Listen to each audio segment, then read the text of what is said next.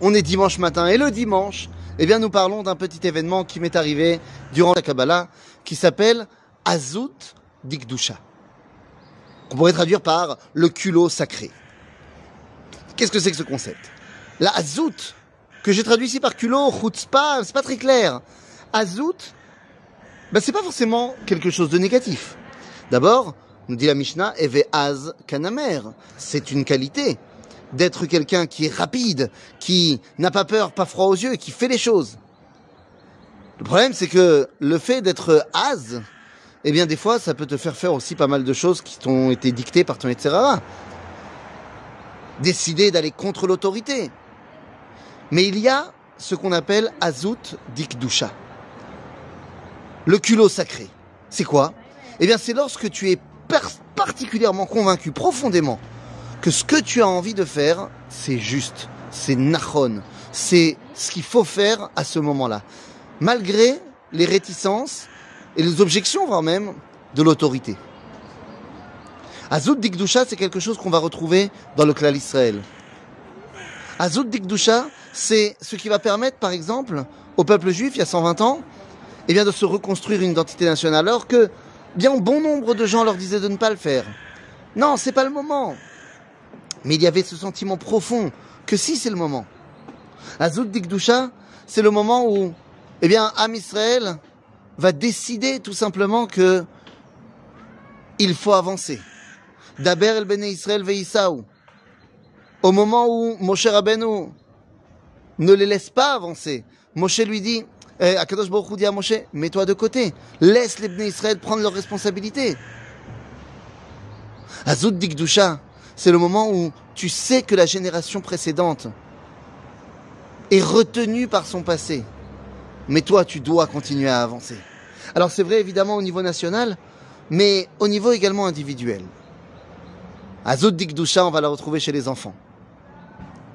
Qui très souvent n'écoutent pas leurs parents. Bon, ça c'est quelque chose qu'on connaît. Alors des fois, on n'écoute pas les parents parce que c'est Stam, etc. Ou des fois, on n'écoute pas les parents parce que Stam, on n'a pas envie. Mais des fois, ça vient de quelque chose de tellement plus profond. Cette semaine, avec mon fils, on a eu un cas de Sefer euh, Kadosh qui est tombé et auquel il n'a pas prêté une attention particulière. Alors on a eu une grande discussion sur la Kedusha qu'il y a dans les Sifrei Kodesh. Qu'en fait le Sefer Kodesh, ce n'est pas seulement un Sefer, ce n'est pas seulement un bouquin, mais c'est le poids de toute la transmission de tout notre passé. Que le Sefer Kodesh, c'est le poids du passé pour la construction de l'avenir. Bon, on a une grande discussion comme ça. Ok. Et ce Shabbat, je lui ai dit, il faut que tu rentres à la maison, après la synagogue, le plus vite possible. On t'attend. Sauf que là, mon fils, il a pris une décision. Il a dit, d'accord, mes parents, ils m'ont dit qu'il faut rentrer vite. Certes, il y a une mitzvah importante, mais... Et là, il a eu un truc dans sa tête. Parce que dans la synagogue, il y a une armoire qui était pleine de bouquins, pleine de livres, mais c'était des livres que plus personne n'utilisait. Des livres qu'on voulait mettre à la Gnisa, des livres qui étaient empilés les uns sur les autres, que personne n'avait regardé depuis euh, la création de la synagogue peut-être. Il est passé devant, il a dit, mais ça, c'est pas cavote pour les livres. Et il a décidé pendant une heure et demie de prendre bouquin après bouquin, livre par livre, avec un chiffon, il les essuyait, ceux qui étaient sales, il leur rendait leur, euh, leur grandeur d'antan, et il les a arrangés tous un par un. Est-ce qu'il y avait peut-être des petits problèmes au niveau de Shabbat d'arranger tous les livres? Peut-être, on verra.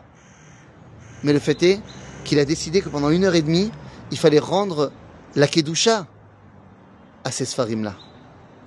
Il est arrivé à la maison avec une heure et demie de retard et évidemment, on n'était pas content. évidemment, on a commencé à lui dire, mais enfin, on t'avait dit, mais quoi, le monde tourne pas autour de toi? Et lui, il me dit, mais non, mais tu te rends pas compte, j'ai rangé tous les livres. Je dis, mais non, mais c'était pas la peine, c'est pas le fait de maintenant. Et il me dit, mais attends, mais tu m'avais dit que les, les Sfarim, c'était important. Comment on est plein de contradictions. Et comme évidemment, le hasard existe ou pas, eh bien, ce Shabbat, à Mincha, est venu un homme qui n'était pas venu depuis très longtemps et qui avait donné un set de livres il y a très très longtemps à la synagogue. Et ça faisait partie de ces sets que personne n'utilisait, qui étaient euh, empilés les uns sur les autres. Qu'est-ce qui se serait passé s'il était arrivé, il avait vu ses livres comme ça Ezébisayon. Mais il est arrivé, il a vu ses livres bien rangés, bien yafim, bien jolis. Il a dit, ah, c'est incroyable, je, pensais pas que vous continuiez à l'utiliser. Et moi, euh, je lui dit, mais si, évidemment, euh, qu'est-ce qui se passe? Azout dikdusha. Faire confiance au peuple juif. Et surtout, faire confiance à nos enfants. Qui sont la réalisation de l'avenir du clan Israël. À bientôt, les amis.